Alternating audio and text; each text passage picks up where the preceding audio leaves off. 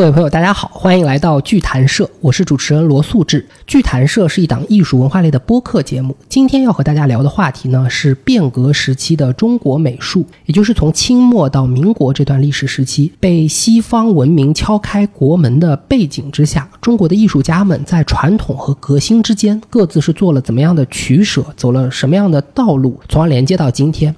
那首先先欢迎我们的嘉宾，呃，徐悲鸿纪念馆典藏部主任，同时也是徐悲鸿先生的孙子徐季老师。各位听众，大家好，我是徐继，以及在意文化的创始人谢晓东老师。呃，各位听众，大家好，我是谢晓东。那按照惯例呢，每次我们都将先从一件艺术品聊起。今天的主角就是徐悲鸿先生在一九二四年创作的一幅油画，叫做《奴隶与诗》。《奴隶与诗》呢，从类型上讲，我们一般称之为叫主题性绘画或者叫历史画。意思就是说，通过去描绘历史故事中的一个画面，来表达作者对现实的看法。那奴隶与狮的这个故事是来自于《伊索寓言》，讲的是逃跑的奴隶被主人抓获，即将被处决，丢到斗兽场里去让狮子吃掉。但这个时候呢，狮子不但没有攻击他，反而去跟他温情相认。原来奴隶在逃跑的路途中，曾经替这个狮子拔出过爪上的倒刺，是他的恩人。那这个场面呢，就让在现场的人非常感动。最终，奴隶和狮子双双重获自由。这个故事其实很丰富，从今天来看，至少有三个层面。第一个层面，他讲了一个报恩的故事，说的是好人有好报。第二个层面呢，他讲的是一个奴隶和狮子相互救赎的故事，美好的品质让彼此重获自由。这里有一个背景。就说二十世纪二十年代的时候，欧洲还没有彻底的走出一战的阴霾，当时社会的整个精神面貌是比较萎靡不振的。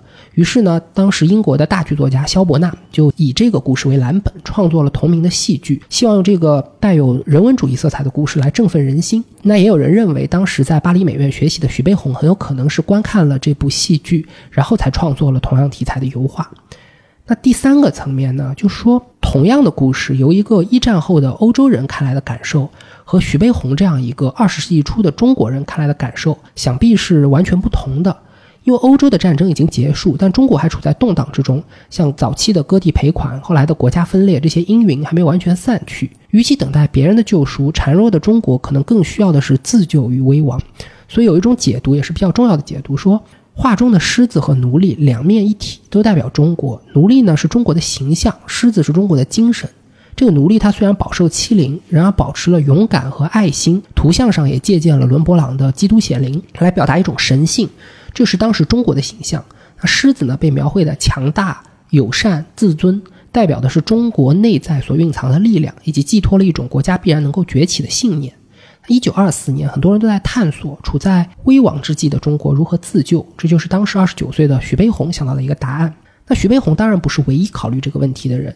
说起中国近代史，我们常说一句话叫“千古未有之变局”。东西方文明的剧烈碰撞，一系列的历史事件，让维系了几千年的中国古典精英文化发生了系统性的崩溃。当时整个民族都站在十字路口，去思考一个应变，就说我们下一步要往哪里走。各行各业的人都有自己的主张和答案。比如说政治上，有人要搞洋务，有人搞维新变法，有人搞君主立宪，有人要革命。其他像工商业啊、科学啊。也都差不多，各有各的思考，各有各的路径。那美术领域也是一样的，面对一边是延续了上千年的中国绘画传统，一边呢是面貌截然不同，但同样也非常丰富的西方艺术。处在变革漩涡中的中国艺术家，也就必须要做出一个决断，就是我在多大程度上去坚守传统，又在多大程度上去颠覆传统，甚至有没有一种可能去走出一条把中西融会贯通的道路来？那我们这期节目呢，就会根据不同艺术家在传统和变革之间的取舍，去给他们划出一条光谱，向大家介绍清末到民国这段时期一些特别重要的艺术家以及他们的选择和成就。那下面我们先把话筒交给谢老师吧。我先回应一下你说的这个叫“千年未有之大变局”。那么我觉得这个呢，确实是对二十世纪社会，包括对于美术史来说，都是这样的局面啊。因为如果我们看中国的美术史，从宋到元到明清，发展变化也还是蛮大的。但是如果跟二十世纪相比的话，我觉得过去的一一千年的这个变化都不如二十世纪来的猛烈和多元化。那我们必须看到一个大的背景，不仅仅是咱咱们中国艺术，西方的艺术也发生翻天覆地的变化。现代派，包括那个塞尚，包括印象派、后印象派，包括立体派等等的，我们西方的艺术在发生剧烈的变化。西方的这个科技也是如此。我们想想相对论。全都是那个时代发生的。哪怕到今天，我们的很多成就都还没有去革新当时的框架。然后我们再看那个时候的经济，为什么会有一战？为什么会有二战？这两次战争都是对于资源、对于经济试图的重构和掌握。所以这些的大的背景给了我们一个宏大的一个图像，让我们看到说，在那个时代，不仅仅是中国，是全球正在加速发展、重新整合、重新融合的一个过程。那么在这种背景之下的话，中国的艺术作为中国文化的一部分，也势必经受着前所未有的外来的强烈的冲击。历史上不能说中国没有外来的文化强烈冲击，也有，比如说这个我们在唐代的时候，其实也有异域的文化跟中国的文化的一种融合。你包括青绿山水，很多都是从这个西亚那边传过来的。我们到宋的时候，我们知道说南宋可是在全球的经济当中是一个重要的一个地域性的一个大的一个经济体。当时呢有统计啊，它的这个财政收入一半来自于外贸，其实它跟海外的联系非常之广的。更不要说元代政府，它实际上是一个国际性的这么一个帝国。在西方的话，研究来讲的话，对元代的认识就是有一种看法，认为它是一个叫世界性帝国。那么更不用说到明代的时候，郑和下西洋。但是呢，如果再往前去看这些历朝历代的时候，我们会发现一点是什么呢？就是说，中国尽管在过去的一两千年一直在跟不同于自己的文化发生着融合碰撞，但实际上总体还是处于一个比较高的这么一个姿态，或者是一个比较主动的，起到一个主导性的作用。哪怕他有的时候兵力不是很强，蒙古人来了，对吧？提着这个铁骑来了，对吧？把你冲击的不行。但是我们的文化是比他们高的，我们的经济是比他们强的，所以那种自信是很强的。最后呢，都是我们的文化去融合。别人，但是到了十九世纪末二十世纪初，情况就不一样了。欧洲也好，美国也好，已经完成了这个叫近代化也好，这种现代化也好。我们看到西方的那个时候，大学体系的崛起，博物馆体系的崛起，文化艺术的这种繁荣，科技的繁荣。我们中国人一看这种情况是傻了，一个根本问题就是自信，大部分是没有了。所以那个时候我们去学习的时候，有的人真的就是要主张全盘西化也好，全面拥抱西方。因为我们邻国就有一个例子啊。这个日本就是口号就是脱亚入欧，我不要做亚洲国家了，我要做这个欧洲国家。艺术还是小的一部分，我们在政治上也是如此嘛。比如说当时这个康有为、这个梁启超，尽管他们主张是维新派，但他想学英国呀，想学这个议会政治啊，想学这个叫君主立宪，君主立宪呀。但是后来我这个埋一个伏笔，其实到了 一九年，梁启超去了一趟欧洲回来之后，他就不这样想了，他就完全变成一个中国文化本体论了。这是后话，咱们待会儿再说。就那会儿，他作为一个年轻人，作为一个血气方刚的一个年轻人，希望的是说我们要全面的学习西方。十多年前，我当时做拍卖的时候，做过一批梁启超信札的拍卖。当时我们一研究梁启超的话，就傻了，觉得这百科全书式的现代巨人啊，因为他懂得太多了，学问上就特别大啊，财政学、金融学，我们今天所觉得一切西方学科，他的知识全都有。绕回来继续说，你们看这个大概的背景的时候，你会发现呢，中国艺术界、美术界当然是他们的选择，其实它是大的这个潮流的一部分。有一部分就主张全面学习西方，有一部分主张还是要保守我们的文化传统。那有一部分可能希望说走走融合，这大概我们都有一个分类。刚才谢老师呢给我们补充了两个非常重要的背景，是我们讨论中国美术的近代变革时所不能忽视的。第一就是说，当时不光美术在变，其实所有领域都在变。第二，当时不光中国在考虑怎么变，怎么学西方，西方本身也在巨变。就在这么一个大的框架里面，我们可以去聊一下当时的艺术家各自的情况。嗯，要不咱们就先从最积极学习西方的那批人聊起吧。中国。最早学习西方的，我觉得应该是李铁夫先生。他的老师就是萨金特。萨金特就是在巴黎的巴黎美院学习之后，回到美国，在美国推行欧洲的艺术。那么那时候李铁夫，他那时候可能也是因为作为一战啊劳工，随着这个队伍到了美国学习这个油画。那么他把真正的这种欧洲油画带到了广州。那么就是他这个地缘性，因为广州它作为一个最早的通商口岸，自从呃一八四零年鸦片战争打开之后，就有很多这种温床可以培养出这么多所谓。对你，你刚才提到这一点是，实际上。油画进入中国是比较早，包括像清初的时候，实际上就油画已经进入中国。那么在广东那边的话，它跟国外的交流是比较多的。我们看到一些十八世纪、十九世纪的油画，那当时风景画呀、人物画也蛮多，都是外销的，对吧？是这个中国人呢，说明掌握这种方法是比较学得很快、很快的。对。但是为什么在十八世纪、十九世纪研究中国美术史的时候，不会把这部分作为主流？就是那个时候没有没有在精英文化的这个没有动摇我们的文化自信。没错，他没有动摇我们的文化自信，也没有进入到我们的精英文化圈。但是到了二十世纪，情况就不同了。其实还是这些东西，但是呢，时代不一样。中国在那个时候发现全面的似乎不如西方了，所以二十年代、三十年代、四十年代，很多的中国的这些艺术家都还是想去西方去寻求解决之道。呃，咱们讲的最早一波人，就包括徐先生在内，包括林风眠，他们都是比较早的。其实这条线索是一直持续到了四十年代。我们大家今天所熟知的，像赵无极、朱德群，他们都是四十年代，包括吴冠中吴冠中都是那个时候去的。他们其实比第一波高潮的那个时候是已经晚了几十年了。那么，其实你看啊，第一波人就很有意思，他还是有两种路线，对吧？徐先生可能是比较偏古典一部分。可能像林风眠呀，他们就比较接受当时正在热的这种现代派啊，这种立体派的这些绘画的方法。其实我们今天看林风眠的很多作品，哪怕他五十年代、六十年代的作品，也是受这个影响的。包括我们看常玉，你会看到他跟莫迪里阿尼的互相的一些影响。在二十到四十年代的话，欧洲的艺术中心是法国，这我们今天所熟知的很多的这些毕加索、这个马蒂斯，包括康定斯基，所有的这些大师，二十世纪初的上半叶的艺术中心是法国。那么这样后就慢慢到了美国，对吧？所以呢，在那个时代来讲的话，我们看到。它是一股潮流。中国艺术家呢，有幸呢去到了一个世界的艺术中心，去了解这些不同的艺术流派。很多人学了不同的东西回来。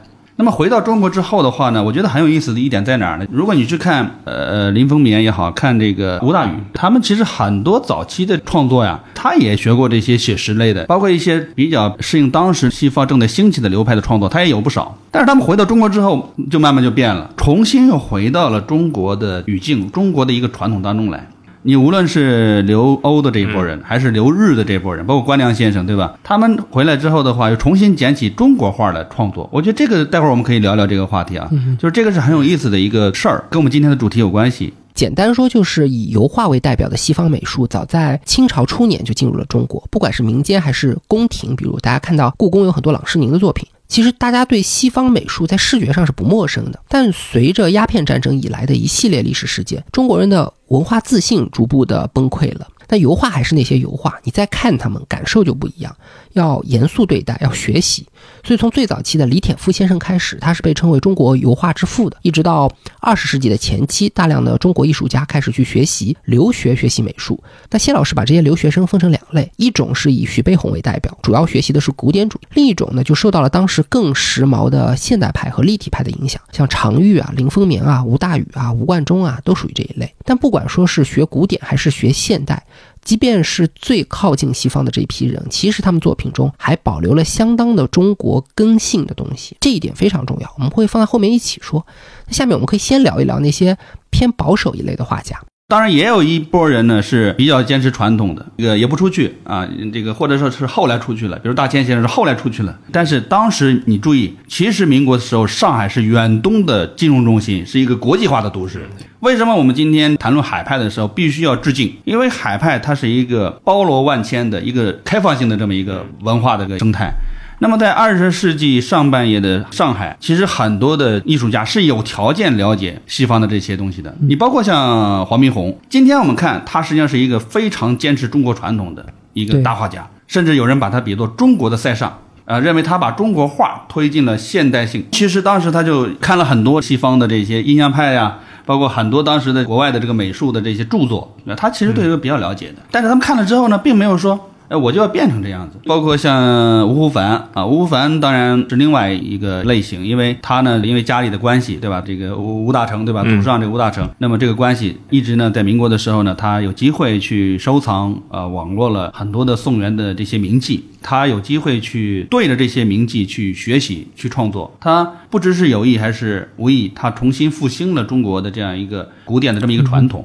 那么我在这点来讲，其实我就说呢，其实我们对吴湖帆先生的话，可能评价随着时间的流逝，也会把他看得很高。为什么呢？因为中国的艺术啊，自从到宋之后，就发展了一门叫引用的艺术。如果我们看唐诗，唐诗比较偏重于抒情的，那么到宋诗呢，就开始用典，很多典故呢是前朝的啊，是以前的历史的，他把很多的典故用进来，他就引用。这个绘画也是，唐以前的话其实是天真烂漫，它是比较强调这种原创性。到宋代的时候，他把很多的图式啊，已经开始形成一定的图像了，他不停的引用这些传统。我讲这个例子是什么呢？其实我们注意，中国的文化唐宋之后灿烂之极，这条线索引用的传统，不断的复兴传统的这种方法，在历朝历代一直是得到彰显的。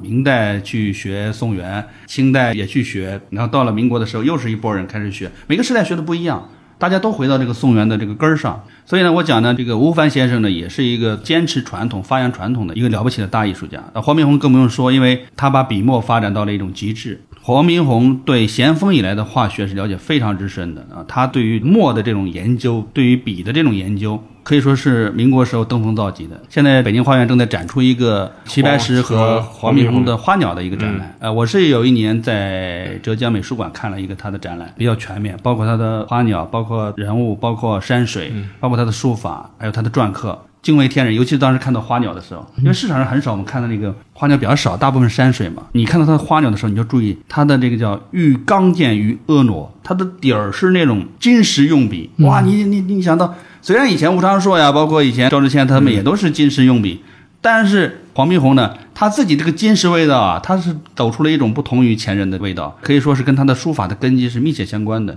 到后期，他的画越画越抽象，越画越抽象。尤其是他晚年失明之后，灿烂至极，对吧？嗯。所以很多人很喜欢他晚年的，尤其是四十年代到五十年代初的作品。我觉得他把笔墨的这样一套理论跟他的绘画实践做了一个非常好的一个融合，对中国画的这个抽象的一个维度，其实起了很好的一个拓展、一个拓展、一个推进。他之上往前推的话，其实很多人把他推到王元祁，王元祁以上也推到董其昌。其实中国画里面。有一道抽象主义的传统的，所以你表面上看他的画好像跟西方有关系，对吧？西方也这种抽象有关系，但它实际上它跟中国有关系。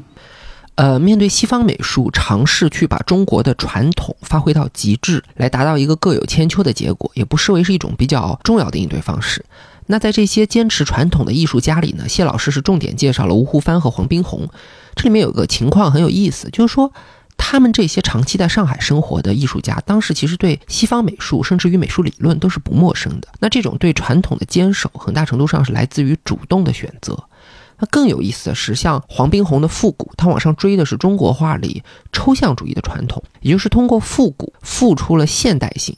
他被人称作叫东方塞尚，因为塞尚是西方现代艺术之父，所以可以说是某种程度上走出了殊途同归的路子。那么，嗯。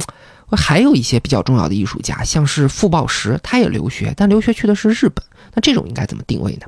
傅抱石的话呢，也是一个非常重要的二十世纪的大画家啊，我是非常的钦佩他。我们注意到二十世纪有一个很有意思的一个现象，但凡大画家对于艺术史都非常的熟悉，也就是说，二十世纪画画这个事儿已经变成一个。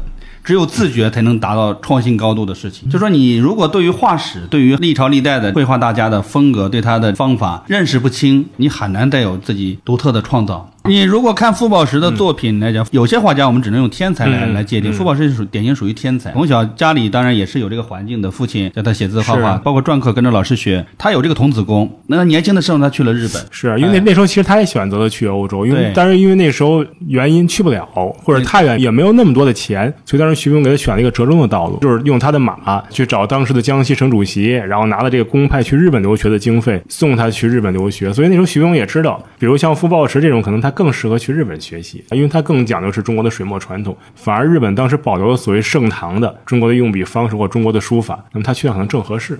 哎，您说这点，我倒是我也挺受启发。日本的这个绘画里面有一些画中国画的，包括你看很多那种点景人物的这些造型，对吧？它其实是受到一些有有有学者是专门研究的这块来讲的话，我只是知道一个大概结论。傅抱石其实留日期间那部分的创作，我们现在可以看到一些作品也在一些出版物上面。他其实中国的传统功底是非常好的，尤其是吴昌硕这个这一派的这种风格，你看他画的一些葫芦啊，画的一些山水啊，呃，这甚至四王的山水都画的很好的。但是回来之后，也就十几年的时间，他这个风格就大变，尤其是人物画的，一九四二年之后，一下子横空出世的鲍石村横空出世。我觉得这个背景呢，就是说你要看到傅宝石对于中国画史的深刻的这个研究。今天说实话，是一个社交媒体特别发达的时候，我们很多时候不再去读书了。我自己也很惭愧。前段时间有一个因缘，说要聊一聊傅宝石，我也去重新拿回他的很多的书来看一看，我就发现他对中国艺术史的这个认识啊，真是独具一格。比如说，我们经常讲到中国山水画这个构图模式是叫散点透视，散点透视，对吧？这个西方绘画是焦点透视，傅博士说不对的，中国不是散点透视，中国画的核心的精髓是以大观小。我怎么在咫尺当中，我能够仰观天地，俯察宇宙？你会看傅博士的画，很多我们有一个典型的观感，就是说傅博士很多小画，你感觉画出了一种特别大的气象，他是一定是有这种宇宙观在里面支撑他，所以他能够在这种比例方面，在这种精神方面能够掌握的特别到位的。如果他没有这个认知，是很难表现出这个气质出来的。所以我就举个例子讲说，他实际上对艺术史的认知是非常到位。第二个，他特别强调中国画的这个线描的传统。他说中国画的精髓就是线描的艺术。说我们今天讲到水墨，讲到笔墨，特别容易讲到明清就讲不下去了。为什么呢？你宋人不会给你讲这个的。我们看宋画很多画家他也不写字，但是他对于线、对于人物的这样一个刻画也好，或者对于山水也好，他这个线的艺术是非常强的。那么说回傅抱石的话，主要我想说的是，他为什么能够突然间就有一个绝对高度一下而起来，一定是他对事物的一个认识，对吧？尤其对艺术史的一个认识。我们看傅抱石就是很典型的，他虽然留洋，虽然留日，但他并没有说把自己变成一个西方画家。他无论是篆刻、他的书法、他的绘画，对吧？他是有非常强烈的一个民族性。我们经常讲一句话，现在可能讲的少一点，说只有民族的才是世界的。你仔细想想，它是有道理的。今天，比如说在美国最流行的身份政治，这种身份政治有它的必然性的一个多元文化体当中，虽然经济上是统一的，但是在文化上面来讲的话，大家有一个需要身份识别的问题：我究竟是谁？一定要回答这个问题，否则很难去找到这种共鸣和呼应。所以在全球的文化体当中的话，也会面临这个问题，就是说你艺术，你究竟是哪一种族群、哪一种文化体的艺术？如果我们都是一种面貌了，我相信是艺术的不幸，有可能是。我经常把这个艺术呢比作语言，就像我们用的汉语一样。我觉得语言在目前我们这个时代，这一百年甚至未来两三百年，可能也无法做到全球统一。那么为什么要一定要认为说艺术就存在一个全球统一的一种艺术类型呢？所以从这点来讲的话呢，目前似乎还看不到说。有全球性的艺术，我认为只有是有全球影响力的艺术。我们今天，当我们回顾二十世纪上半叶，主持人刚才提到这个问题，说那个时代的人物碰到这些不同文化冲击的时候，他的反应他是非常自然的。那一代人给我们的结论基本上都是说，我还是要坚持我的民族的文化根性，我还是要以中学为体，西学为用，我可以去学习西方的技巧。学习西方的一些理念进来，但是我可能我的根底还是这个中国的文化。中国的文化包括一些题材，包括它的价值观、审美观，包括这个绘画方法，都是有它一整套的体系在里面的。呃，这里其实呼应到谢老师一开始说的一个观点，就是艺术变革不是孤立发生的，它是全球社会变革中的一部分。它的面貌呢，也不可能完全脱离社会现实。那不要说二十世纪初，即便又过了一百年，到今天，全球化的程度也只是在沟通和交流的层面上取得了进步，远远没有达到彼此融合的地步。那落到艺术上。也就是说，没有全球的艺术，只有具备全球影响力的艺术。任何艺术归根到底都需要一个族群上的归属。那说到全球影响力，当时的中国艺术家中，可能在今天，呃，人们知道最多的就是齐白石和张大千了。他们两位称得上有全球影响力吗？我觉得这两个人可能都不具备西方影响力。对，就是说，我我们来分析一下这两个艺术家，比如说张大千。张大千四九年之前，我们中国的艺坛，他绝对也是一个有代表性的一个艺术家，但是他也不是说就是老大。当时的这个流派还是比较多元化的，你像那个徐悲鸿先生，对吧？还有溥心畬，对吧？你就举个简单例子。前些年，嘉德拍卖当时他们拍那个齐白石大老鹰，就是一九四六年，大概是当时一波艺术家去这个给蒋介石给蒋介石祝寿，对。对，当时这个有他，也有普心宇，有很多这个其他人物，大千是其中的，对，就是代表人物之一，但是呢，也不是说最有影响力，不能这么讲。大千，我们如果看他那个时候的艺术创作啊，在一九四九年之前有两个明显的分歧，就是一九四一年之前，他基本上在上海，在这个南方的生活，当然他三七年之后他也到北京来了。主要还是一个你讲的复古或者学习古人，所以他他造贾石涛是历史上有名的，对不对？所以呢，他学习古人呢，从年轻时候就开始了。我们今天看张大千第一阶段的，就往往是从他二二十年代一直到一九四一年之前，那个时候已经他非常擅长各种门类，花鸟他也画了，人物他也画，山水他也画。但是四一年之后，他去了敦煌，确实就发生非常大的一个变化，尤其是从敦煌回来之后，这个就进入到血战古人的阶段。他怎么去学习唐宋啊？尤其由宋到唐。我们看到他的山水，看到他的人物，看到他的花鸟，一下子就提升很高的一个维度。到今天为止，艺术市场上面这个阶段的艺术作品，就是说可以跟后面的泼彩是双峰并峙，价格记录都是很高的，对吧？你比如说前些年拍过的画人物的红佛女，那是那么多年前就拍了八千多万。他基本上所有的绘画的这些学养是来自于中国的传统。呃，第一阶段主要是以明清为主，他学石涛嘛，石涛就是清朝人嘛。然后呢，后来就开始唐宋。但是四九年之后，不管是基于什么原因，他远走他乡，去了巴西，去了阿根廷，美国，又去台湾。他这后面这几十年，当然画师有各种各样的说法，尤其是五九年之后，他这个眼睛啊，突然间也不太好了。所以呢，他后来发展出了一种泼彩的方法。当然，这个泼彩的方法呢，也是从中国的传统当中来的，尤其是宋代的这个泼墨的这个技法发展而来的。但他实际上也确实受到了，因为他游历欧洲的时候啊，看到西方正在兴起的这种抽象主义，很多的这些抽象绘画，他接触到了。接触到了之后的话呢，他觉得说怎么样可以跟国际性的这些绘画去做对话。一个典型的故事就是说，他跟毕加索见面嘛。当时说，毕加索说：“你来这儿来干嘛？你们中国就有大艺术家。”他说：“谁？”他就把齐白石拿出来。他说：“这个我是画不出来的。”所以给齐白石做了一个很大的一个广告，大广告，大广告。那个故事很有名。这个故事的可考性有多强，这个现在也不清楚。但是呢，这个事儿呢，就说明一点是什么呢？就是说，其实张大千骨子里面是有非常强烈的民族的这种或者认同感也好，或者约束感也好。因为在一个强势的外在文化的语境当中的话。他要找到自己的独特性。你看他终其一生他是穿长袍的，不会说到了希望他就穿西装，他就不是这样的。他是说我怎么样能够去跟你对话？我要平等。我尽管去见你毕加索，不是说我一定要跟着你你学，我是怎么样能够跟你来对话？他是有自尊心的，但是他要考虑一个问题是说，我要跟他对话，我可能用传统的方法可能也不行，我必须还得发展。所以后来泼彩出来。那么今天我们在市场上来看的话，张大千的破彩依然是我们中国人也好，或者说西方的这些艺术史学者书写中国的时候，依然给予很高的评价。他能够既具有民族性，同时有一定的国际性。这个国际性不是说有多少人知道他、收藏他、认可他，倒不是这个，就是说他的语言有一种可以翻译性，就是大家能看得懂，似乎能找到某种共鸣。但是如果你去仔细想一想，他所谓的国际性，那西方又有多少机构去收藏张大千的绘画呢？那大的博物馆是收藏张大千。当然有了，有一些，我指的是有多少老外、多少殿堂级的艺术机构去做他的展览，很多他在西方的展览，可是是由他的朋友或者是他的这个学生去推动去做的。所以呢，我们今天讲说最具有国际影响力，只是一个相对的一个表述。我们今天无论是张大千还是齐白石，都还是没有产生那种国际性的影响力。但是这个我觉得并不是问题，因为我觉得有一天会产生这么大，因为你的整个的你要依托你背后的这个国家这个经济体的文化的这种影响，你这个国家如果不占据全球的 number one 的这个位置，你没有去输出很多的这些维度的价值观，你你怎么去成为国际性的呢？国际性这个词儿，正如你你刚才谈到，它不是一个说每一个国家每一个文化都要知道，它其实说影响的面儿比较多一些，多元的国际性。嗯。所以张大千也是从传统里来，早期呢学明清，后来学唐宋，晚年他最有代表性的泼彩也和传统上的宋代泼墨有很大关系。但是他也受西方的抽象化表现主义的影响，所以某种程度上这些泼彩作品已经成为了国际性的艺术语言。那刚才其实谢老师还提到了另外两件非常重要的事，第一是。其实很多时候，来自于不同文明的艺术，你很难说谁比谁强。那谁的全球影响力大呢？更多是背后的综合国力和话语权来决定的。第二点就是回到我们的主题，在二十世纪初，面对那些背靠着西方国家强大国力的西方艺术，像张大千这样的中国艺术家，他们会有一种非常强烈的主观意识，去打造一个独立的姿态，以及能够让双方平等对话的格局。先不管说结果是谁影响谁多，这个态度非常重要，因为当时并非所有文明都有这样的底气。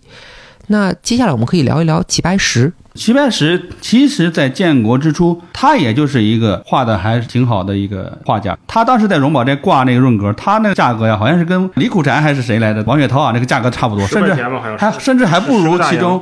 他当时就很郁闷，他说：“我为什么我还这个还不如他，对吧？还不如他一个学生辈儿的。”但是后来形势发生变化了，因为他被我们政府选为人民艺术家。哇，这一人民艺术家的话，拿着画又去参加社会主义的展览，对不对？一下子就在社会主义阵营就知道了。这里可能要给听众朋友介绍一下齐白石的穷苦出身。齐白石是木匠出身嘛，对吧？湖南的木匠出身。其实人家是混到了将近六十岁才到北漂到北京。五十九岁到了北平。我觉得这个老先生呢，就是挺有魅力。第一呢，我觉得呢，齐白石呢，不像大家说的似的很木讷的老老头。他其实情商很高，对。他到了北京之后呢，怎么样主动的融入北平的艺文圈？说陈师曾，对吧？确实没有陈师曾，可能就不会有他后来，对吧？包括这个梅兰芳，对吧？他怎么样通过梅兰芳？他先送梅兰芳一个扇面，打入上流。包括那时候还有个叫王清芳，很有名的一个艺术家，然后也是一个特别好的一个公关者。对，他经常就拉着齐白石参加来金宇轩的聚会，你知道吗？一个大艺术家出来之后的话，我觉得一个是他绘画语言上确实有天分，有高度。第二个呢，情商也是非常重要的。但是说回艺术本身来讲的话呢，齐白石，我这里分享一个小的一个经历。我有一年呢去苏州博物馆看展览，一进门我说：“哎，这个怎么今天在展一个齐白石的展览啊？”当时我对书画了解的还不是太多，但是认真一看，哦，原来是吴昌硕。说我当时一下就明白了，这个齐白石真的是集大成的人物。就是说呢，其实真正的宗师是吴昌硕 哈。吴昌硕他影响了多少人，对吧？包括潘天寿，你包括齐白石自己有一首诗就讲到他自己否翁门下走狗，对吧？讲过这个话。但是你今天齐白石是什么价格？吴昌硕什么价格？那差的真是太远了。但没办法，因为为什么呢？他是在这个维度上面，他达到了一个绝对的一个高度，集大成的一个人物，所以。民国的时候来讲的话呢，齐白石在北平的画坛上面，他确实有独特的地位啊。无论是刚才讲的徐悲鸿先生，还是林风眠先生，其实都请他去讲过课，特别的认同。而且呢，他跟政界、跟方方面面都关系还是不错的。那尤其是他这个建国之后，又被推为人民艺术家，一下子进入教科书，那全中国没有不知道的了。所以呢，我觉得呢，我们要看到一个艺术家成名的背后，要用艺术社会学的方法来看待他成名的很多的具体的原因、轨迹、轨迹。他不光是说他的艺术的本身的高度，你。如果今天我们看二十世纪美术史，那吴大羽的水平也是很高的，但是一直到了甚至十年之前，我们才认识他。包括张光宇先生，对吧？你会发现他也是挺了不起的。张光宇其实按年代来说，他应该算是前辈了。但是有多少中国人之前了解他？嗯。所以艺术史不是一个客观的历史，它是一个话语的历史。在我们的阅读视野当中，你怎么讲这个故事？当然也不是绝对主观的啊，它会有这样的因素在里面。刚才您谈到说齐白石、张大千是不是二十世纪中国画的，比如双子星座？两座高峰，当然目前来看是这样，但是如果我们用一个更多元主义的角度去看的话，我觉得也很难讲。我们有一个说法叫二十世纪十大名家，其实这不是一个学术性的说法，这是一个艺术市场的提法。我们会提十个人、二十个人选出，有点像我们的点将录一样，对吧？我们点那个东邪西毒南帝北丐。对，所以你要评定武林高手的时候，总是要拉一个清单出来，对吧？五大高手、四大高手。但是大家发现啊，真的过去十年这个市场就很现实、很残酷的，很多人就开始往下沉。齐白石和张大千无疑是稳的，像黄梅红、像吴湖帆、傅抱石都是非常了不起的。他们每个人的线索不一样。我一直讲说，对待二十世纪中国画的这个历史，一定要用一个多元的角度去看，因为中国的传统呢，它也不是一个铁板一块的一个传统，好像就只能这样子。你看我们刚才讲到说，你用复古怎么样去学习传统的这个面貌？你看到吴湖帆，你看到黄梅红。你说齐白石，嗯，不是吗？齐白石他的山水，他很多时候追得更早，可能到六朝的山水了。像傅抱石，他也是更多的也是从中国的传统当中来。他的整个的人物画的风格，他其实追的是唐人的风格，特别喜欢这个吴道子。所以你看他的整个的人物的那种仙气啊十足，他根本就不是近代人物的画法。所以，二十世纪民国的这批大艺术家，真的是对于中国的传统做了创造性的转化。那么这波人呢，我一直讲，我说呢，实际上他们是睁眼看世界的，他们是有国际经验的。但是他们去了之后，回来之后，他依然坚持发展自己的传统。这个问题是需要我们深思的。这个问题到今天都依然有效。我们在八十年代改革开放之前，我们是什么样的，大家都了解的。这四十年的美术教育。我们可以说是全面的欧美化，以前是苏联，八十年代之后全面是欧美化。于是呢，我们今天的美术的这些人才，基本上也是受这个教育出来的。第一口奶你都是这个，那你自然而然认同这些，似乎是真理一样。但是这个确定吗？我前两天跟一个佳士得的一个朋友聊天，他是从小就在西方待着，他一开头觉得说，哇，这个就特别认为西方的这些大师好。但是回到中国时间久了之后，他觉得中国的也挺好的，嗯，对吧？就慢慢变得说，好像越来越认同自己的艺术了。特别有意思的问题是说，我们在今天这样一个社会啊，连接的越来越紧，文化流通也越来越快。但是，是不是一定有一个所谓的全球性的文化、全球性的艺术？我是对此持保留意见。所以，回到二十世纪初这个讨论，依然可以有它的现实性。非常感谢谢老师。刚才我们已经把二十世纪初一些最重要的艺术家，从常玉、林风眠到黄宾虹、吴湖帆，再到傅抱石、齐白石、张大千等等，都简单的盘点了一遍。那要说共同点的话呢，有三点嘛。首先，他们都非常了解西方艺术，不是闭门造车。第二呢，他们不管在多大程度上接受西方，在底层呢都保留了中国文化的根性。哪怕是像吴冠中，他号称叫笔墨等于零，其实他创造的也还是很了不起的东方艺术。第三就是接着这一点，当时的艺术家是很自觉的在用西方学到的东西去改造传统，其中就包括很多颠覆性的改造，可以说是让中国艺术老树发新芽。我们今天聊的是中国美术怎么应对西方艺术。那说到这里呢，其实这些艺术家已经交出了很好的答卷。但是有一个不能忽视的点，就在于刚才我们提到的所有这些人所走过的道路，都是一条天才之路。他们的天分也好，他们的际遇也好，对于后人，特别是对于今天的人，几乎是不可能再复制的。就好比一群人去登山，经过一番努力，爬上了珠穆朗玛峰，后来人呢可以瞻仰，但是不容易去模仿。所以，我们今天重点要聊的是，还有一种道路。就是真的去给后来人修一条路，让以后的人也能够沿着这条道路走到更远的地方去。它具体的做法就是说，对中国艺术也好，西方艺术也好，都去吸收，也都去批判，而且非常细致的在技术上进行拆解，最终去促成两者的融合。更重要的是呢，在融合中去提炼有普遍性的经验，把天才的领悟变成能够启发人的教育。这就是徐悲鸿所走的道路。所以接下来我们重点要聊一聊徐悲鸿，主要从两个方面。第一就是作为艺术家的徐悲鸿，以及构建了中国现代美术教育体系的作为教育家的徐悲鸿。在这之前，先请徐老师给我们简单讲一讲徐悲鸿的经历吧。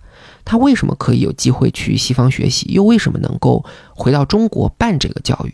咱们可以先从他的家世讲起，也就是先从您的家世讲起。他的父亲，也就是我的曾祖父徐达章，就是一个画家。徐达章的父亲叫徐彦庚，他这个怎么到的宜兴，就是因为当时为了躲避太平天国的战乱，到了宜兴。那么他的手艺就是刻砚台。然后他影响到了徐大章，那么徐大章他诗书画印都非常精通。然后他的主业是做什么呢？就是走街串巷，哎，去给这个长三角这些，比如说常州啊、溧阳啊、宜兴啊这些乡村去给人画像，因为那时候没有照相技术嘛。所以从小徐峰就已经受到他这种影响。包括那时候徐大章也会讲啊，看到任伯年的作品，比如他讲到说有一张钟馗斩石图，对吧？然后给他讲。所以徐悲鸿从小就通过他的父亲这种传授，哎，就知道什么是中国好的这种艺术。那么也。也正是因为他处在这么一个地理位置，离上海很近，所以他那个时候才有机会可以到上海去谋一条生路。其实那时候在上海其实还是挺难的，虽然你看那时候是十里洋场啊、灯红酒绿，但是对于他来说，他的选择是什么？所以他当时就是托一个老乡叫徐子明啊，让他进这个复旦大学去当讲师。那校长对他这个画也特别认可，但是一看，哎，这么年轻的一个小孩，觉得不靠谱，就没有让他的作品。然后后来他又是投稿到当时的杂志社投稿，也选他可以作为他们的职员，挺高兴。结果突然打击说作品又没被选上，所以当时都有想到轻生的感觉了，对吧？他当时跑到这个黄浦江的这个岸堤，当时就想说，我我还不如就跳江了呢。但他一想说，他的老师当时跟他说，他说人不能有傲气，但不能无傲骨。他就如果能够在山穷水尽的时候能够自拔，那就是伟人。所以他当时就已经有这么一种情况，就觉得我一定要走出一条自己的道路。他又后来碰到贵人，碰到当时很有名的两个艺术家高奇峰、高剑父，把他投稿画马，他评价说：“古之韩干不为贵。”就是那时候的韩干的马也就这样，所以他那时候就很早就已经受到人的认可了。他也是因为一次机缘巧合，哈同花园当时要征集一张仓颉像，那么徐峰当时投稿了，哎，画完之后居然中了，中了之后就马上请他去学校任教。当然，也就是因为那次机会，他认识了他的很重要的一个老师，就是康有为。康有为那时候维新变法失败之后，整个游历了欧洲，包括美国六十多个国家，他才知道了西方是什么样的，西方的绘画是什么样的。他把他这些画片、画贴来给徐悲鸿看，那同时他也会讲，跟他讲说，练书法的根源来自于中国的碑帖。就是他也会告诉徐悲鸿传统是什么啊，你临的是什么，西方又是什么样的，又推荐他去日本待了半年多的时间，他才有更多的这种目标，觉得我是不是应该去欧洲，去法国看一看。所以那时候康有为有专门给他写了一个推荐信，又正好赶上蔡恩培先生在北大创办画法研究会，哎，就是因为徐悲鸿的才华，所以被看中了。哎，在北大当时有徐悲鸿，有陈师曾，还有其他的一些艺术家，等于那时候他就。在北平的这个时候，在画委研究会的时候，他就慢慢的能够看到更多的来自于欧洲的画片所以他那个时候提出了一个中国画的改良论。第一句就是“古法之佳者守之”，就是他第一个要求就是中国好的要留住，这是他的根。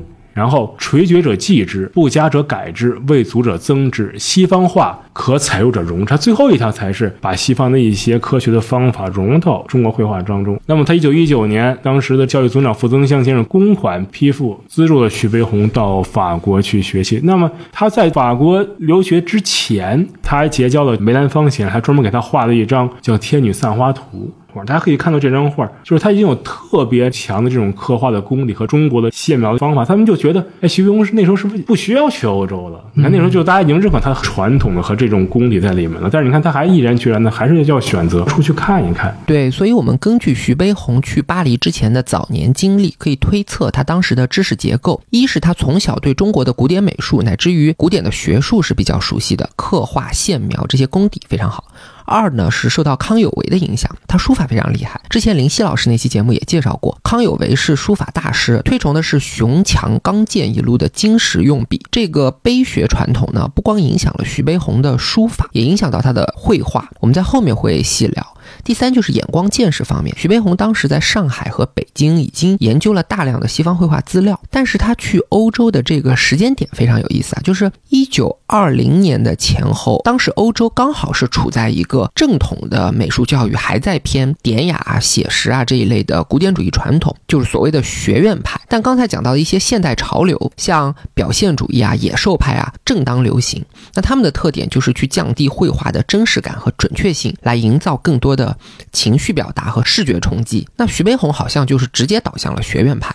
他作为第一个考入到巴黎美院的学生，真的就是有一种情怀，觉得就是应该坚持学院派。其实那时候的学院派。或者说写实主义不是像我们现在所认为的去抠细节，那个时候其实追求的是一种浪漫的情怀在里面。他觉得可能能够把这些东西拿到国内，用这种大的历史题材作品来鼓舞中国的人民，所以他选择这条路，而没有选择当时比如表现主义啊，什么野兽派。其实也是赶上那么一个机遇，就是他当时的导师就是当时巴黎美院的院长贝纳尔先生，包括他的导师达仰先生，他达仰的老师就是科罗，科罗老师就是安格尔。那个时候他还能够保留这条传统的。线路能够滋养到徐悲鸿，可能等徐悲鸿再回来的时候，他的下一代这些学生，那那些老的教授就已经不在了，赶上这么一个机遇。呃，对，一九二九年的时候，他专门跟徐志摩还有一个很有名的叫二徐之争嘛，也就是他们在讨论到底野兽派好还是真正的这种写实主义比较好。其实他们的观点站的都不一样，一个站的是美术评论家的角度，一个站的是艺术家的角度。然后呢，李一世最后还讲到，就是他觉得应该站到人民的角度，就是大众欣赏的才是好的。啊，这里要简单补充两句啊，徐老师讲的二徐之争还真是呃美术史上的一件大事。简单说就是徐悲鸿和徐志摩关于艺术取向，他们有过一场针锋相对的论战。那徐悲鸿当然是站古典主义、写实主义，把像达仰、科罗这些人评价的很高，其实也就是他自己的师承。然后呢，把像塞尚啊、马蒂斯就喷了一遍。那徐志摩就完全相反，说艺术就是要表达本心的，传统是完全可以颠覆的，技巧是没有那么重要的。表面上两个人聊的是西方艺术，其实他们讨论的还是中国艺术要往哪里走的问题。那具体的做法就是说，你写一篇文章，我回一篇文章。第一篇徐悲鸿写的叫“惑”，疑惑的“惑”，然后徐志摩回的叫“我也惑”，还有什么“惑之不解”等等，很有意思，大家可以找来看一看。他们聊的很多问题都是开放性的，比如说像呃，我画家是表现个性重要，还是去表达社会的共性问题重要？艺术创作要不要受到社会道德的约束？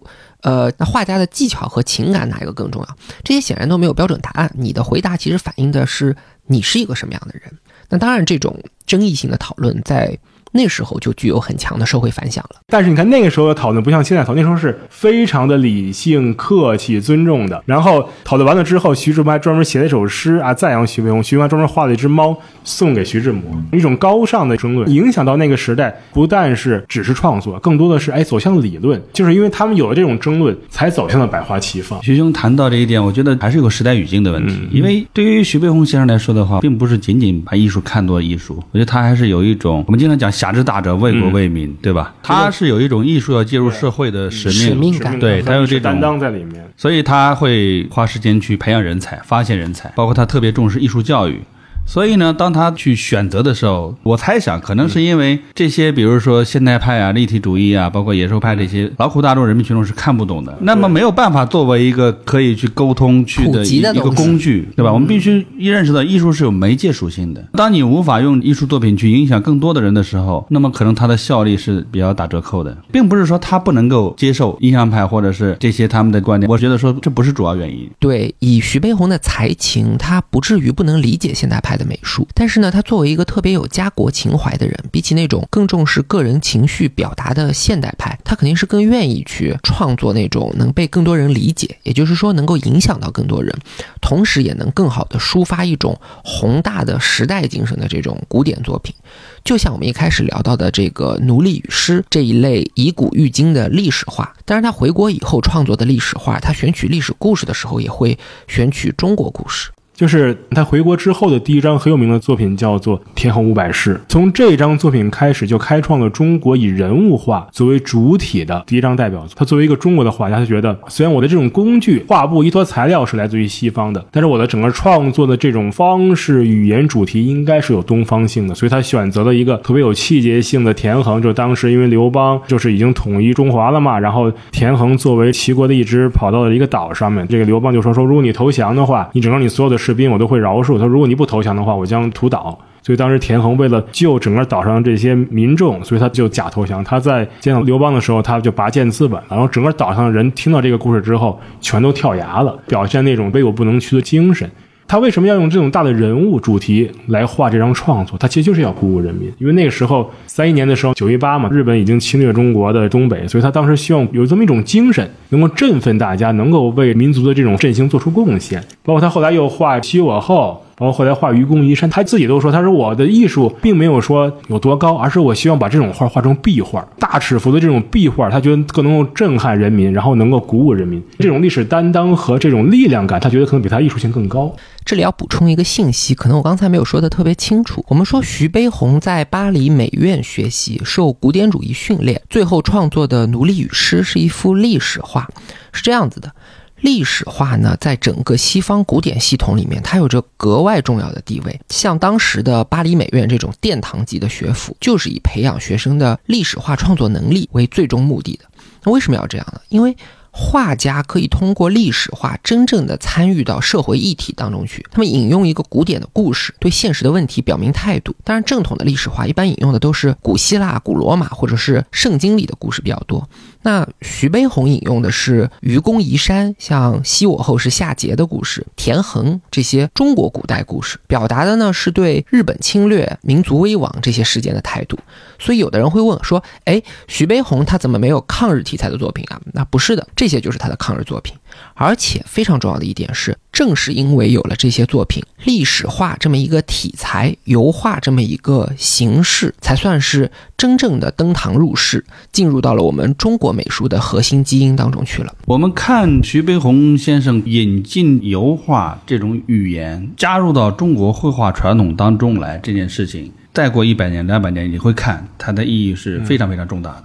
这是一个中国文化的典型的特色。中国文化是不排斥外来文化的，但是他的习惯就是说。怎么样以我为主，然后把你融合进来？我刚才讲到说，虽然在清初的时候，油画的技法已经进入中国了，但那个时候是比较低层面的，中国人没有学到那种正宗的西方的古典主义的这种绘画语言。徐悲鸿是第一个达到宗师级别的，相当于什么概念呢？像唐三藏去取经一样，他取的是真经，然后他把这些经文拿到中国之后的话，他慢慢的又生成了中国的很多的经义。那么徐悲鸿把这个油画引到中国之后，他其实是进入到了中国的绘画传统里面。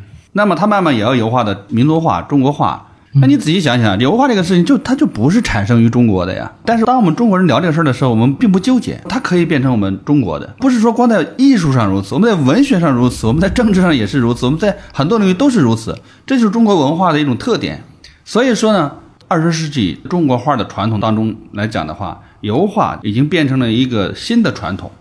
在这个新的传统当中来讲的话，你去看待徐悲鸿先生所做出的这个奠基性的一个贡献。假如说绘画这件事情再过一百年、两百年、三百年，这个事情你再去看中国艺术史、中国美术史，你会发现徐悲鸿先生是一个越来越重要的人物，因为他是相当于把两种文化体系给你打通的人物。所以他同时他干另外一件事儿，把国画推到这个西方去，让你西方人了解中国画是怎么一回事情。他强调的是文化的一种对等性，我可以学你最正宗的，学最好的，然后把它变成我们中国的一部分。但同时来讲，我也希望说你们西方人可以去看看我们中国的艺术，你也可以学习我们中国的绘画。它是这样一种，只是在那个时代的语境当中，中国整个的力量是比较弱，国家太弱了，对对吧？你的话语权不够，老外可能也未必真正重视。但是呢，有识之士他是能欣赏的。所以呢，我觉得徐先生他是一个先驱性的人物，他把有意识的把中国的艺术推向一个国际化。你仔细想想，在此之前有谁做过这个事情吗？我们清朝的时候都是人家来朝贡我们，我们什么时候把我们的艺术主动的去通过现代性的方式，通过展览的方式让民众去了解？以前都是说我们的这盘子啊出口到欧洲，瓷器、茶瓷器叶对吧？我们的这些茶叶，你的绘画艺术什么时候跑到欧洲去了，跑到美国去了？其实是比较少的。那徐先生他做了这件事情，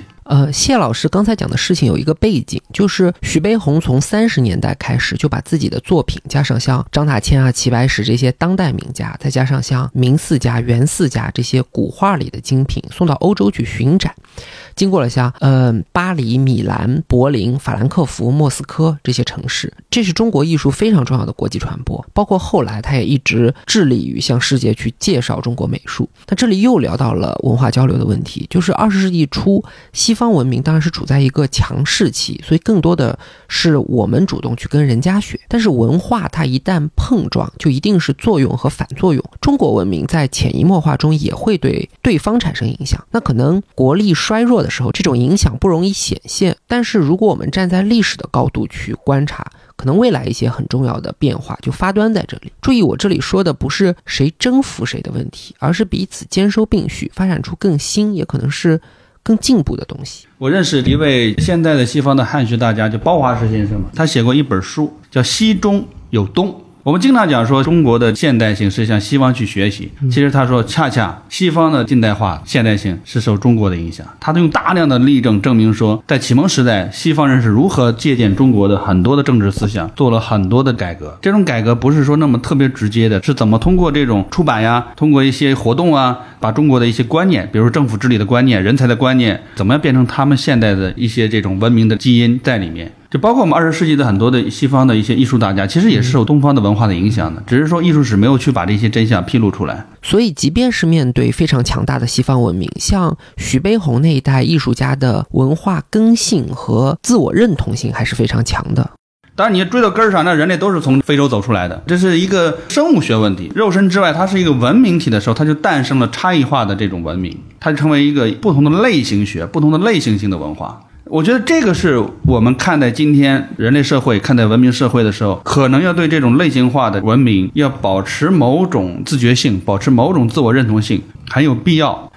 我们看中国，刚才讲到说，我们中国的艺术的传统是一种什么样的一种传统？哪怕经受外来的文化的冲击，但它依然能够自我革新，保持一种弹性、一种生命力。刚才讲到历史化，其实历史化这个概念当然是西方的，但实际上中国你不能说没有类似的。比如说前段时间我们讨论这个兰亭的问题，对吧？萧绎传兰亭这个母题是怎么的一代一代不停的画，对吧？它虽然画的不是宫廷啊，但它画的这个主题还有很多雅集的主题，文人雅集的主题，西园雅集，对吧？这个很多很多，它不停的绘画，它其实是形成某种传统，对吧？包括宫廷绘画也是如此啊，对不对？所以呢，他是从西方当中来，但是他很容易在自己国家找到类似的阐释，就会形成一个可以打通中西方的这么一个媒介，这么一个角度。从一个更大的文化的范畴来看的话呢，就是说我们中国的这个艺术的发展也好，文化的发展也好，我觉得还是有自我的生机和生命力的。呃，徐先生他的历史地位，如果从更长周期看，也会看得越来越重，因为他是生活在不同文明节点上打通那个节点的人物。像这类人物，未来可能会越来越重要，但是并不代表说这两个东西可以完全融合在一起。你比如以徐先生为例来讲的话，他可以油画画得非常之好，但是别忘了他的书法可是也是一等一的好啊，他的这个国画画的也是非常好的呀。到今天来讲的话，我们其实更多的人是通过国画了解他，因为他的油画太少了，市场上面。这里我想补充一点，为什么说学习西方很重要？不光是国家落后的时候要学，到今天还是要学。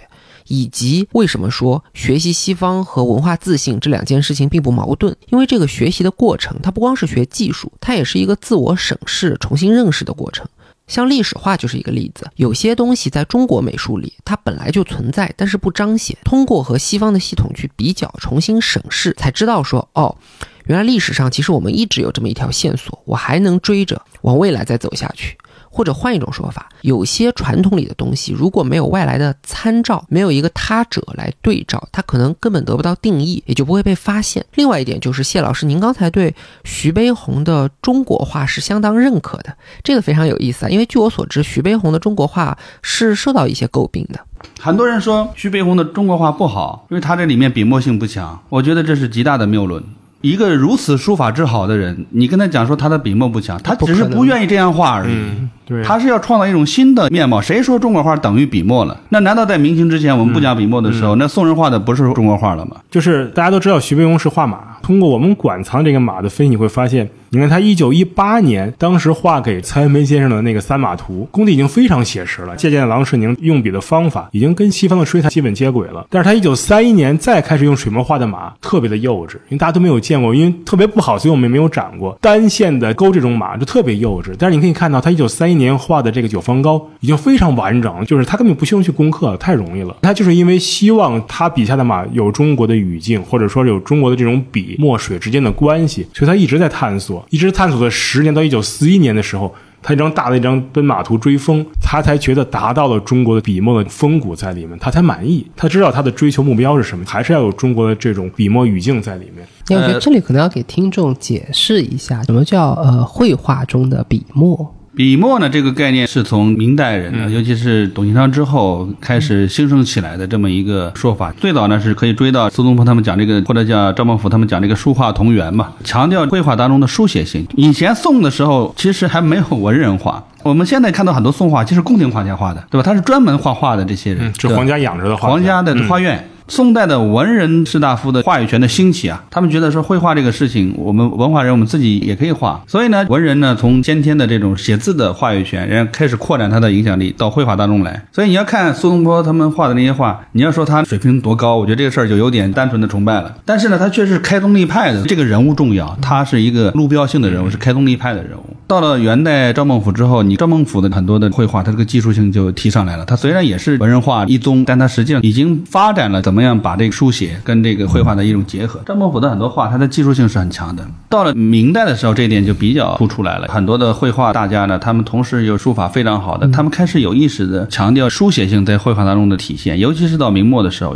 这个画越来越抽象，你才能更好的融合。因为如果你你搞具象的话，你也没有办法完全用书写去这个，对吧？你看为什么这两天很多公司今年推出很多徐渭嘛？徐渭的绘画当中的话，这种笔法是非常的可见的，因为他的字跟他的绘画融合的非常好。尤其是到了董其昌之后。强调这个绘画的这种内在的理性，所以它越来越抽象，很多的用笔跟绘画就保持了越来越统一性。那么它的发展呢，慢慢的就生成几条线索。我认为一条呢是一条理性主义的线索，类似于像王元祁啊，发展到包括像民国的黄明宏；一条呢就是类似于像这个清代，你要知道说在书法上是碑学的兴起，对吧？它强调金石，所以怎么样把这种金石的用笔的味道用在花卉山水的刻画上面？它又产生了像赵之谦呀这种大家，然后之后吴昌硕到近代这个路线。它是有这么几条不同的路线的，但是不管怎么样，一个好的中国画家在明之后，尤其是有新一代，大家会认为说你的书法要非常好，尤其是在大写意这一部分，书法写不好，你几乎很难做这个部分。他是非常强调这个线条、墨的节奏、控制力。但是如果画画只能这么画的话，那就是说只有这一种面貌了，你也会觉得很矮板，对吗？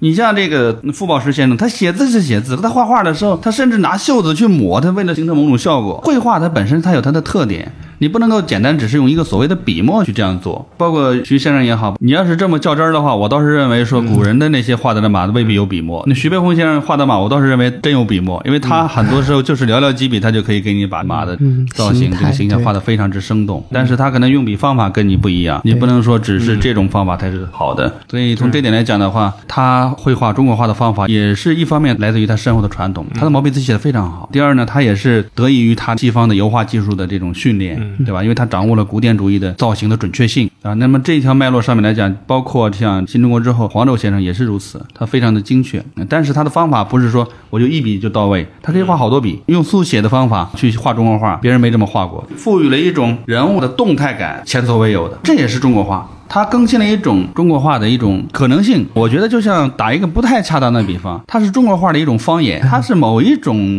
语言组织技巧。你如果都说普通话，这个语言体也挺无趣的。你说莫言写的小说跟鲁迅写的小说这个一样吗？它肯定不一样，时代不同了嘛，时代不同了，但是用的都是一套中国汉字。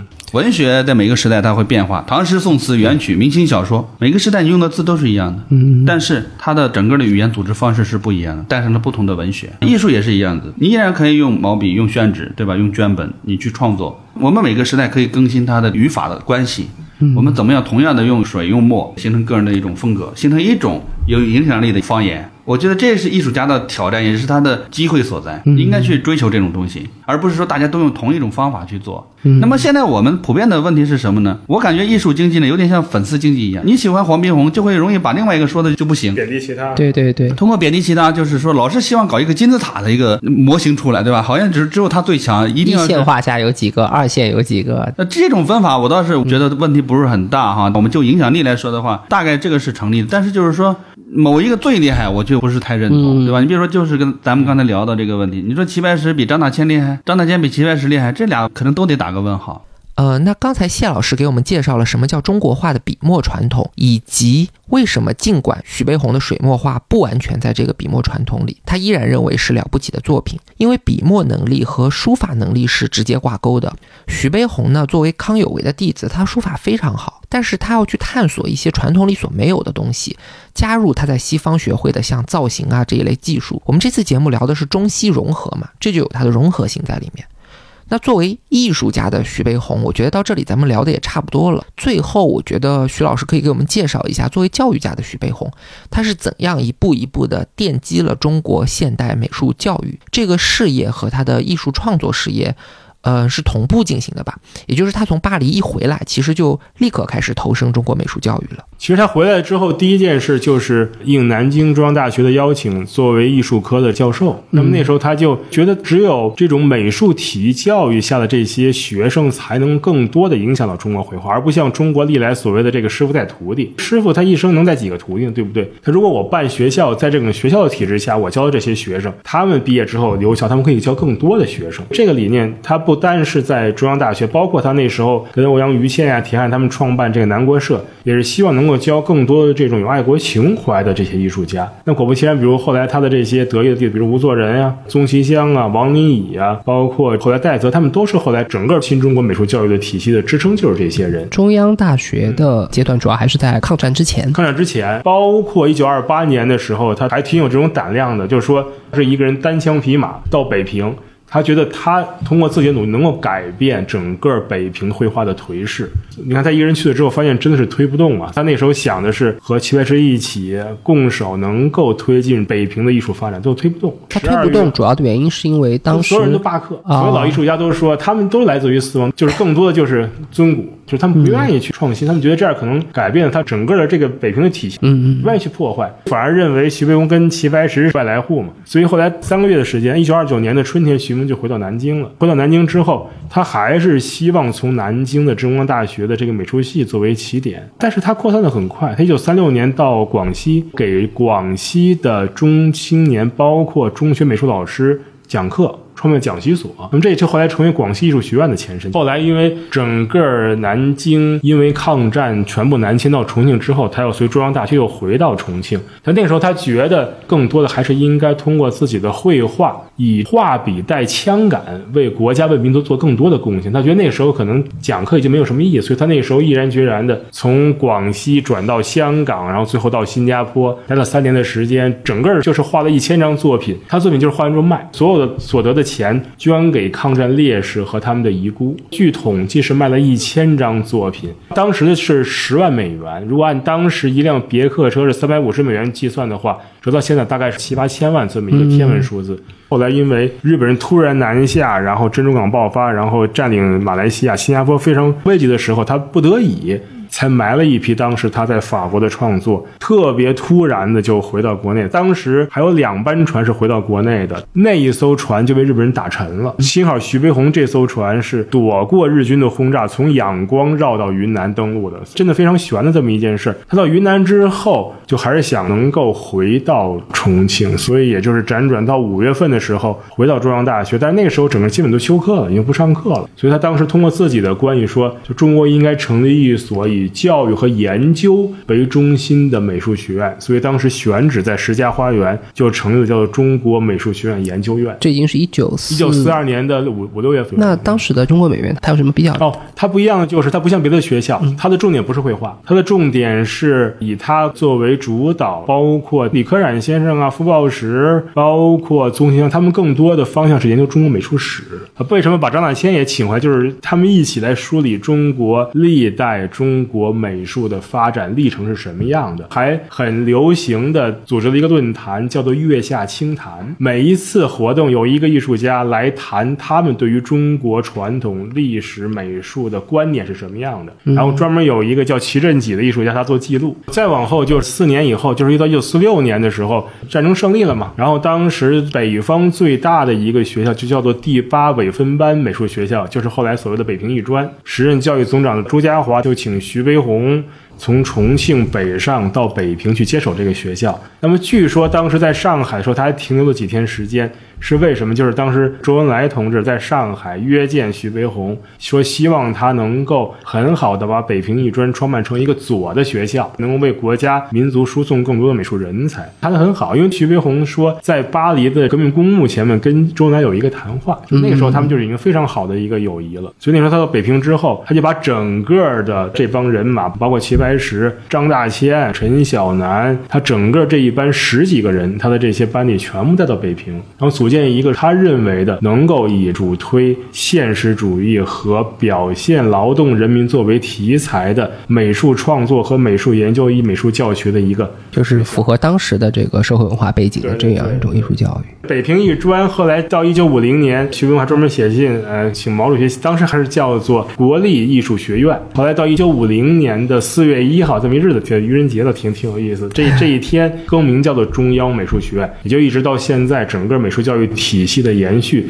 就是从那个时候开始。虽然中间又出现了全面导向苏联的这种绘画方式，包括马克西莫夫进入，但是他这个素描作为教学基础的这个，包括画速写、画创作这条体系，都是从徐悲鸿那个时候延续到现在的啊。所以我们看到徐悲鸿先生的足迹，他走过太多地方了。他去世的时候只有五十多岁，但是这个生命的密度真的是特别特别大，做了好多好多事情，特别是留下了像中央美院、广西艺术学院这样宝贵的遗产。那时间也差不多了，我们就最后一个问题吧，还是回到主题上去。十字路口的中国美术，我们今天说了很多二十世纪初面对西方美术，中国艺术家要怎么选择的问题。其实这个问题到今天还不过时。今天虽然不是一个国家孱弱、民族危亡的这时代，但经济上去了，国力上去了，我们的艺术在西方的艺术面前。嗯，其实谈不上比二十世纪初强势了多少。一百年了，中国艺术依然站在十字路口上。所以，我们最后一个问题可以谈一谈，怎样去评价一百年前徐悲鸿所做出的努力，以及这些选择是不是能给我们今天的艺术家。一些启发。我谈谈我的看法啊，就是其实艺术的发展呢，我认为是语言的发展。我们讲绘画性，其实就是你的绘画语言的发展。那到徐悲鸿，他的了不起之处就在于说，他是革新的绘画语言，他学到了西方的这些油画的方法，呃，这些古典主义的这些大师的方法，他带到中国来，用这种方法，一个是你可以用油画媒介创作，第二个呢，就是中国画也可以去借鉴一些，来去革新一些他的语言。所以这点来讲的话呢，我觉得他在语言上他就是个大师，这个毫无疑问。第二呢，就是说他非常重视你刚才讲这个教育，他非常重视教育。主要这个人呢，他是一个有家国情怀的人。那个时候流行的就是文艺救国嘛，就是说，那你怎么样去通过艺术更好的影响大众？所以这一点来讲，刚才徐兄讲的也很关键，对吧？他把他的艺术的假想对象，不是说咱们哥几个朋友看看就好了，他是怎么样更多的人看到，能够受影响，能够去做出改变，能够。为国家的富强去做出自己的一份贡献，对吧？怎么燃烧民族的热情激情，对吧？他脑子里面想的是这种大的事情，他不是个小的事情。他跟那个其他的艺术家还真不一样。你比如说，当然黄明宏也很了不起，也年轻的时候也投过炸弹的，研研究过炸弹的，也是革命派的。但是呢，他的个性里面呢，更多的到后期的话，还是在艺术的本身了。那齐白石这个不用讲了，他的情绪实际上他是比较个人主义的。对，虽然他有一些故事流传，有这种民族情节在里面，但是他不像徐悲鸿，他的绘画的阅读对象他就假想的是普罗大众。这个是一个很非常大的一个差别。第二呢，正是由于他这种情怀呢，他就非常重视人才，他以国家为己任，他怎么样去把这个现代的这样一个化学提高一个新的高度？所以他网络人才、培养人才、发现人才。刚才举的这些例子，傅抱石也好，那而且他是什么人去哪里，对吧？刚才讲的这个很到位。然后呢，包括吴作人，包括这个蒋兆和，我们建国之后叫徐蒋体系，徐蒋体系，对不对？那实际上，今天看到的很多的了不起的，你包括央美这边现代的很多，呃，目前有影响力的这些画家，其实都是生活在他的这个体系里面，是。都是受他的影响。包括周思聪，包括这个卢晨，对吧？中国画这一块也是如此，对不对？你包括油画这边，刘晓东啊，包括这个这个于洪啊，你很难说不是这个体系出来的，对吗？所以呢，我觉得从这个角度来讲的话，你看一个人物的重要性，你可能真的是从艺术，从他的影响的方方面面的人物，在他之后能够产生多少重要的人物，有些人是没法学。你比如说黄宾虹之后，你学他，啊你真的是很容易，你就。出不来，对吧？今天我们讨论徐悲鸿先生的这个历史地位，我们实际上周期还是偏短。我们嗯有有一百年的时间可以去看。其实油画，西方的油画进入到中国，真正说系统的、规模化的进入中国，也就是一百年左右的时间嘛，对，对吧？它成为中国艺术史的传统，新的传统，它也就一百年。我们仔细想想，我们中国艺术视觉艺术传统本身，你想想，碑帖到现在有多少年？从宋代开始到现在，对吧？一千年。版画，我们宋代也有了，到现在一千年。你想想，书法的传统更久对，就是你当你看中国的绘画传统的时候，你不能够仅仅看到说只有一个传统，就是文人画，就是笔墨，这是对中国画的极大的这种无知和这种贬低。你印章，你说文人印章，也就从明清之际开始火起来的嘛。宋元虽然也有，但是没有成为一种主流的对艺术形态，对吧？那你篆刻本身也就是几百年的历史，在一个大系统下面包含了很多子系统。那么好了。你就是以绘画本身，我们不讲书法，不讲篆刻，不讲碑帖，不讲这个版画，我们就以绘画本身。你想想，我们更早的时候，更多的还是这些绢本绘画。到了明清这，纸多起来之后，我们开始这种宣纸这种绘画。那么好了，二十世纪开始这布面丙烯，对吧？这个油画这个开始进来，那么也就一百多年的历史。之前虽然也有，但是更多的是不是这种层面的，层次比较低，它没有达到一个艺术的高度。那么现在你真正能够进入到你的系统，也就一百年的时间，对不对？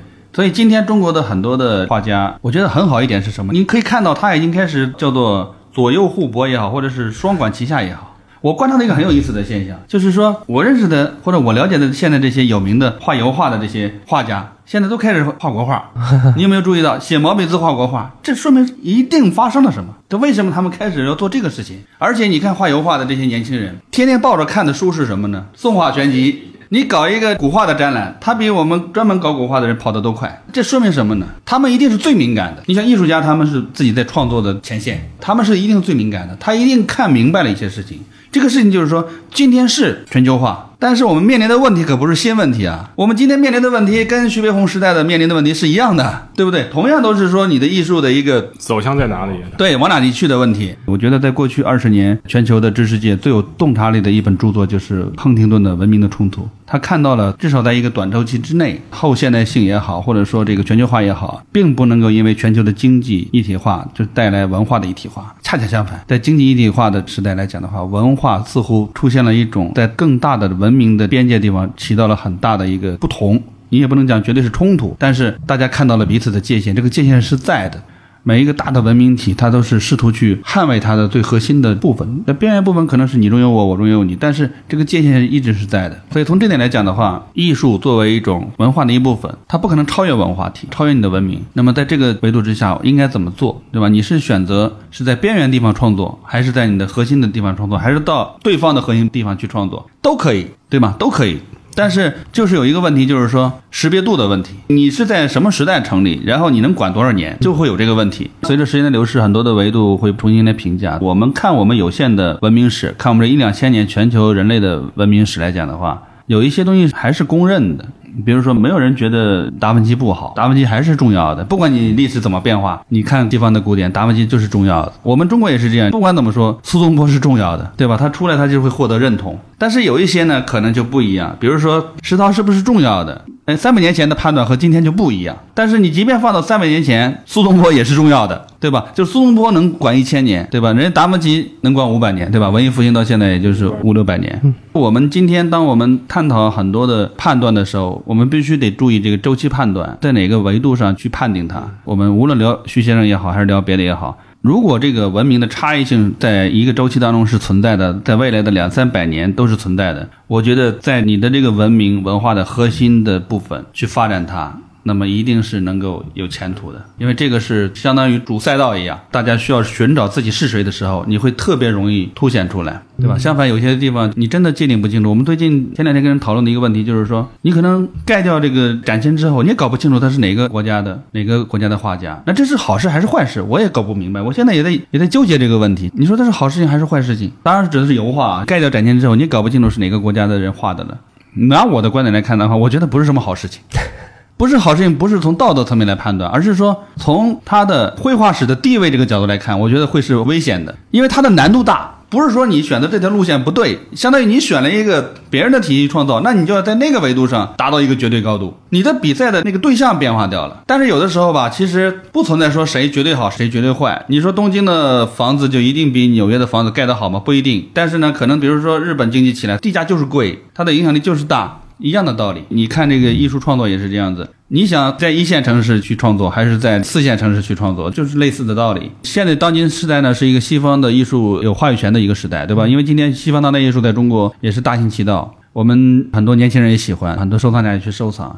但是核心的挑战在于说，对于收藏家不是问题，为什么呢？收藏家他可以收藏西方当代，这个是没有问题的，因为它本身就是一个大的文化体的一部分。我们看到现在那些火的西方的艺术家，欧洲的、美国的，甚至一些非洲的跑到美国去，他变成美国人了，他可以创作属于这个欧美体系的当代艺术，你为什么不能收藏它？当然可以收藏它。